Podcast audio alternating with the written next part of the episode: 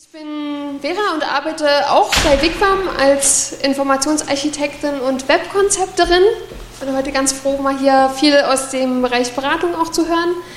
Ähm, es gibt jetzt die Session ähm, Agenda Setting and Mobilization, ähm, wie man von Wien aus im US-Kongress eine Budgetkürzung verhindert, von Wien, ähm, mit Jussi Pick.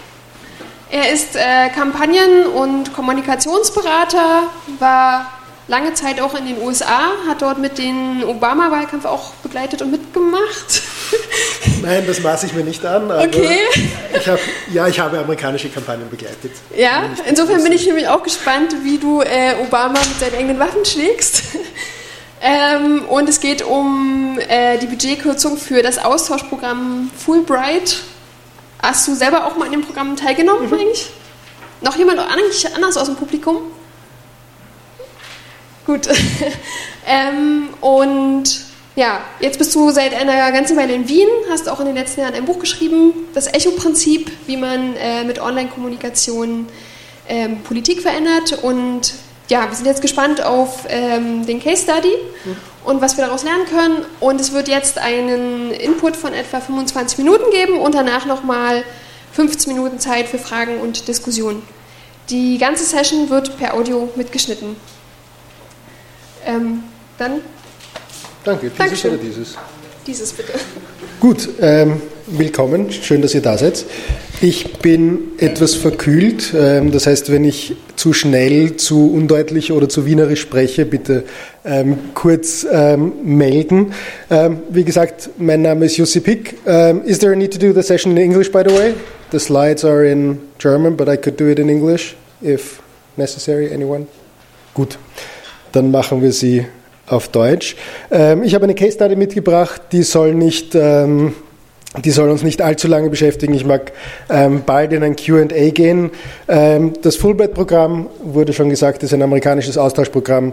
Ähm, ich bin selber Alumni. Der Unterschied zu Erasmus und anderen Austauschprogrammen ist, dass es nicht sozusagen nur Amerikaner und Amerikanerinnen in die Welt schickt, sondern auch Menschen ähm, aus der ganzen Welt in die Staaten holt, um dort zu studieren, zu arbeiten ähm, äh, ihre, ihre Muttersprache zu unterrichten und dementsprechend ähm, ist die Community auf der ganzen Welt ähm, verstreut und nicht nur sozusagen äh, in den USA ansässig. Ähm, Im ziemlich genau vor einem Jahr, äh, im März 2014, ähm, hat das Weiße Haus einen Budgetvorschlag ähm, veröffentlicht, wo das Programm äh, um 30 Millionen Dollar, das sind circa 13 Prozent, ähm, gekürzt werden hätte sollen, was vor allem ähm, in den westeuropäischen Staaten ähm, ja, das Programm ähm, zum Darniederliegen gebracht hätte. 30 ähm, Millionen Dollar im sozusagen Gesamt-US-Budget sind 30 ähm, Millionen Dollar, sind nicht ganz so ein großer Brocken. Dementsprechend war klar, das ist eigentlich ein Nebenschauplatz ähm, wenn man es global betrachtet, aber hätte das Programm wirklich ähm, extrem ähm, geschädigt. Ähm, dieser Vorschlag ist gekommen, ich will euch nicht zu lange mit sozusagen Prozessen ähm, aufhalten, aber Budget, also Weißes Haus schlägt vor, äh, Kongress äh, muss die Sache äh, bestätigen äh, und im Kongress sowohl der Senat als auch das Repräsentantenhaus. Ähm, wir wussten also, irgendwann äh, in den nächsten Monaten wird es zu einer Abstimmung über das Budget kommen. Und wir haben, hatten ein Zeitfenster, wo sozusagen noch nicht ganz klar war, ähm, wie lange dieses Zeitfenster ist. Dementsprechend kurz ähm, Case Study. Ähm, die Basics, das Ziel war klar, einerseits die Community organisieren, nachdem das Fulbright-Programm eigentlich also nicht so zentral ist, ähm, sondern einzelne Verträge mit einzelnen Ländern, also die Deutschen haben mit den Amerikanern einen Fulbright-Vertrag und die ÖsterreicherInnen haben mit den AmerikanerInnen einen Fulbright-Vertrag und so weiter. Das heißt, es gab keine zentrale Alumni-Community, ähm, die es anzuzapfen galt. Das heißt, der erste Schritt ähm, war natürlich äh, die Community organisieren, äh, die Kürzung verhindern. Zielgruppe habe ich schon gesagt, circa 300.000 Alumni und Alliierte.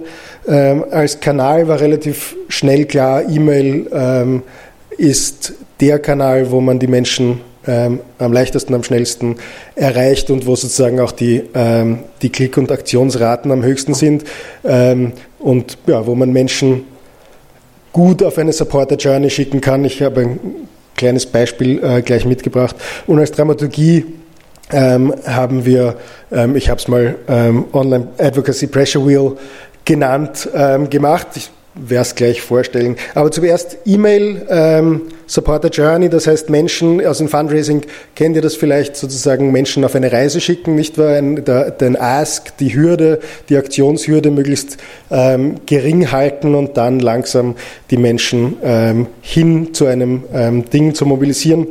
Ich finde ähm, dieses Beispiel aus der Obama-Kampagne, ähm, ihr entschuldigt mich, dass ich diese abgedroschene äh, Kester die nochmal auspacke, aber dieses Beispiel finde ich extrem schön. Ich bekomme ein E-Mail von äh, Michelle, der First Lady, ähm, die hat mir schon vor ein paar Tagen ein E-Mail geschrieben, äh, bittet mich darum, dass ich, also sagt mir, dass ich gewinnen kann, wenn ich ein bisschen Geld spende, kann ich mit ihr und ihrem Mann essen gehen. Sehr nett von ihr. Ähm, und bittet mich um ein bisschen ein Geld. Und ich sitze neben meiner Lebensgefährtin, jetzt Frau, ähm, die Amerikanerin ist, und sagt so, ja, oh, schau, Michelle hat mir ein E-Mail geschrieben und sie sagt, ja, mir auch. Ähm, und vielleicht haben einige von euch den leichten Unterschied im Text erkannt. Genau. Ähm, mich hat Michelle um drei Dollar gefragt. Meine Lebensgefährtin hat sie um 140 Dollar gefragt. Ähm, das ist ein schönes Beispiel für Supporter Journey, nicht wahr? Also sozusagen ähm, nicht nur blind Menschen ähm, um etwas bitten, sondern durchaus auch sich anzuschauen, worum sie denn ja, gebeten werden können und wie hoch die Hürde sein kann. Hat wer einen Tipp, wieso ich um drei und sie um 140 Dollar gefragt wurde? Und es geht das Bankgeheimnis ist kein also relevantes Ding. Citizenship könnte, ja, hat damit zu tun auf jeden Fall. Bitte? Geschlecht. Ja, Geschlecht könnte damit zu tun haben, aber von seiner E-Mail-Adresse weiß man eigentlich nicht so. Genau. Ähm, sie hat schon mal gespendet, wie viel?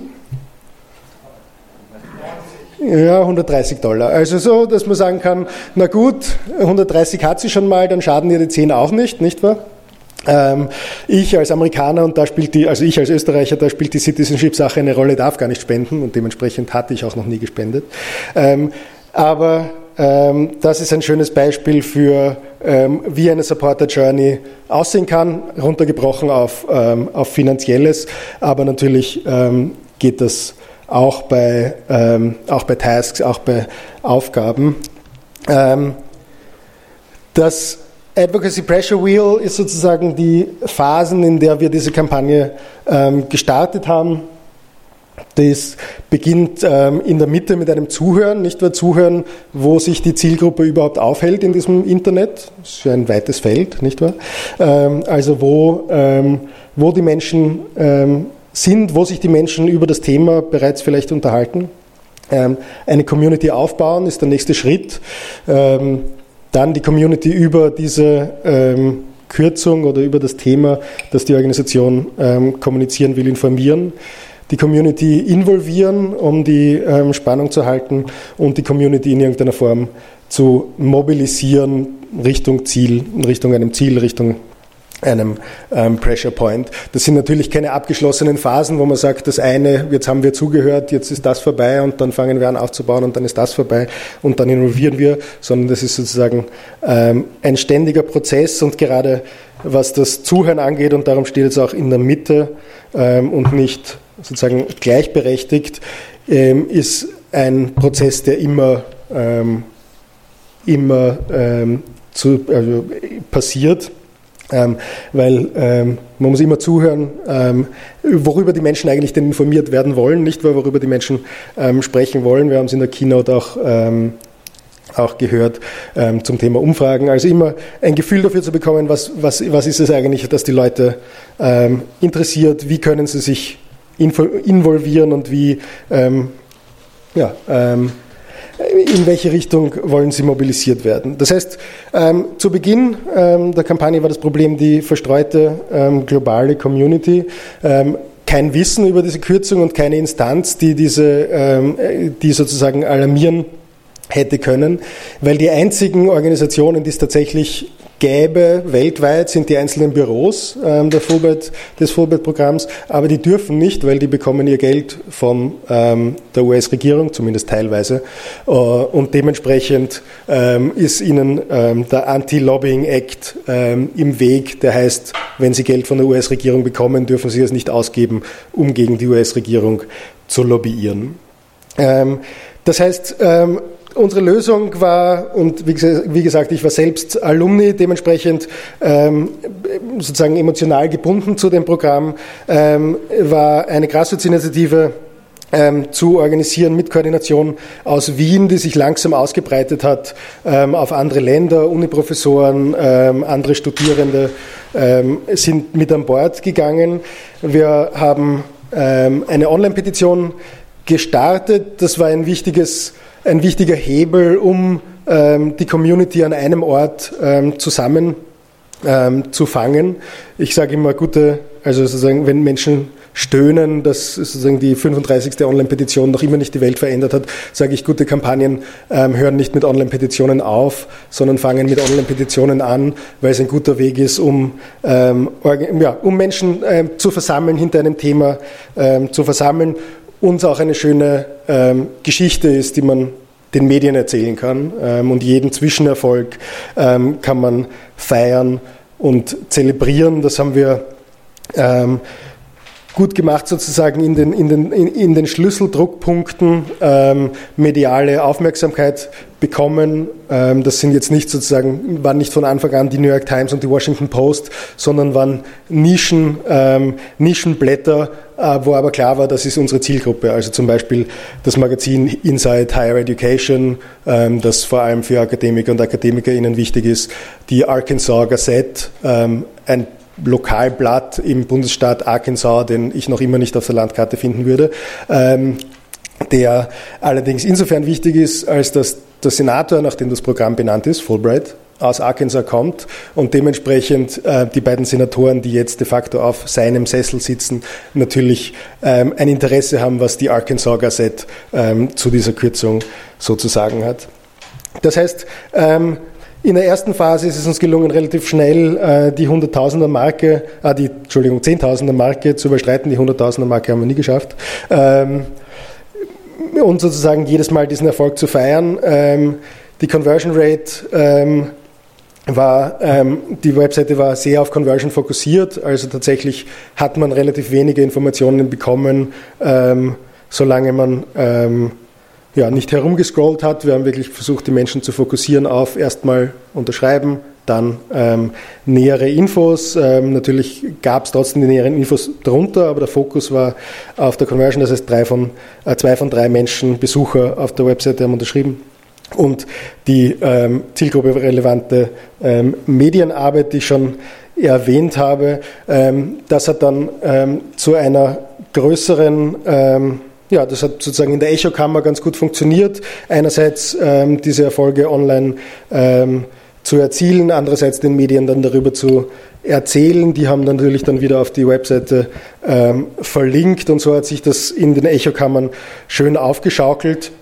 Ähm, wir haben in unterschiedlichen Medien ähm, und in unterschiedlich relevanten Medien ähm, eine Coverage bekommen. Dann waren sozusagen die 20.000 mal erreicht. Es war mittlerweile, also gestartet hat die Sache am 19. März.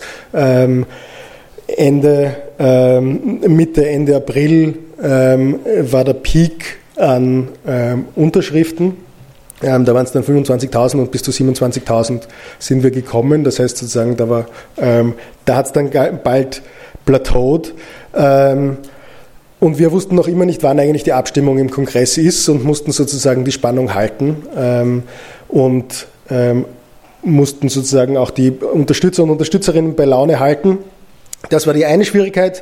Ähm, die andere Schwierigkeit war, dass das ähm, Fulbright-Programm einen relativ, einen relativ elitären Touch hat. Ne? Wieso sollte irgendwie der, ähm, der Bauer aus Iowa ähm, dem Universitätsprofessor ein Jahr Rotwein trinken in Italien zahlen? Ähm, ist so ein bisschen die, Überlegung. Ähm, also sozusagen hatte ein Elfenbeinturm-Image, es war nicht ganz klar, wann die Abstimmung ist, und wir hatten ähm, aufgrund des Anti-Lobbying-Acts ähm, de facto ähm, kein ähm, Geld. Wir haben ein bisschen Geld für die Infrastruktur bekommen. Ähm, aber sonst war es das auch schon. Das heißt, wir hatten keine Möglichkeit mit Paid Media ähm, unseren Druck ähm, zu erhöhen. Dementsprechend, und wenn wir uns dann sozusagen an das Pressure Wheel zurückerinnern, ähm, waren wir ähm, von der Building- und Informing-Phase, sind wir langsam sozusagen in die Involvement-Phase ähm, übergegangen, ähm, eine Storytelling-Phase, ähm, das ähm, und das ist sozusagen ein Argument, das vor allem in den USA funktioniert, nicht wahr? Die Job Creators, diese Menschen schaffen Arbeitsplätze, ähm, was tatsächlich stimmt. Menschen, die nicht in den, also Menschen, die das Fulbright-Programm machen und nicht in den ähm, akademischen Dienst gehen, ähm, sind ähm, extrem oft gründen ihre NGO oder gründen ein Unternehmen. Ähm, und sozusagen äh, dadurch was möglich, dadurch, dass wir Menschen gebeten haben, ihre Fulbright-Geschichte zu erzählen, was möglich, ähm, das Image der, äh, des Programms umzudrehen ähm, und sozusagen den ökonomischen ähm, Impact ähm, auch zu zeigen. Ähm, ja.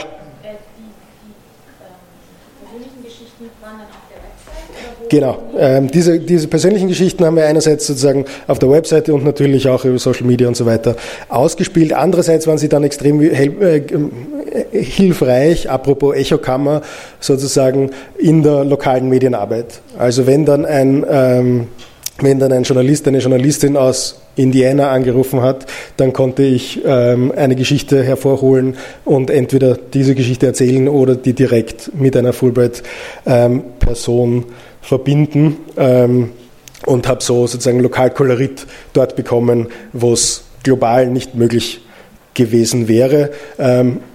Apropos, ich habe bis jetzt sozusagen nur die Beispiele aus den USA genannt. Ähm, es war circa sozusagen quantitativ so, dass zwei Drittel der Unterstützenden war aus den USA und ein Drittel international, ähm, wobei das Image der, ähm, der, der Safe Fulbright-Bewegung eigentlich eines war, also eigentlich sozusagen als international gegolten hat.